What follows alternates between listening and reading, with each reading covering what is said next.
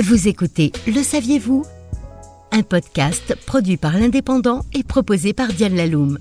Bientôt la pleine saison des examens partiels, mémoires et autres travaux d'écriture à remettre. Mais voilà, impossible de se mettre en condition, c'est la panne sèche, le syndrome de la page blanche, rien ne vient. Rassurez-vous, les plus grands noms de la littérature y ont déjà été confrontés. C'est l'occasion d'un Le saviez-vous où nous évoquerons les remèdes testés et approuvés par les plus grands écrivains en quête d'inspiration.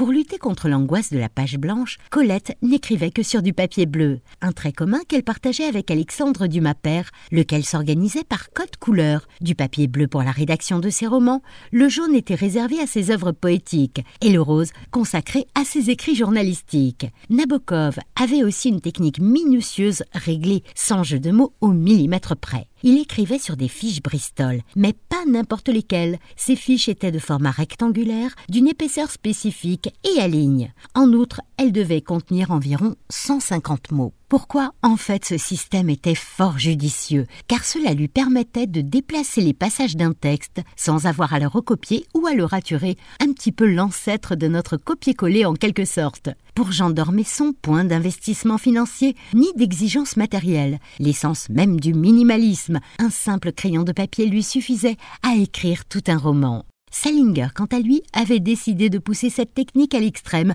puisqu'il composait nu. Nu, Victor Hugo l'était également, tandis qu'il planchait sur Notre-Dame de Paris. La raison en est très simple. Sans vêtements, il ne serait pas tenté de sortir. Une méthode de fin stratège anti-distraction qui se révéla particulièrement efficace, vous en conviendrez. Quant à Honoré de Balzac, on entre de plein pied dans un processus mystique. Il ne pouvait écrire qu'habillé d'une robe de moine et chaussé d'une paire de babouches marocaines. Il y a aussi des auteurs qui vont chercher la révélation dans le sport. L'acte de créer s'accompagnait immanquablement d'une longue promenade nocturne dans les rues de Londres pour l'infatigable Charles Dickens, ce qui lui permettait par ailleurs de coucher sur papier des descriptions sans nul autre pareil.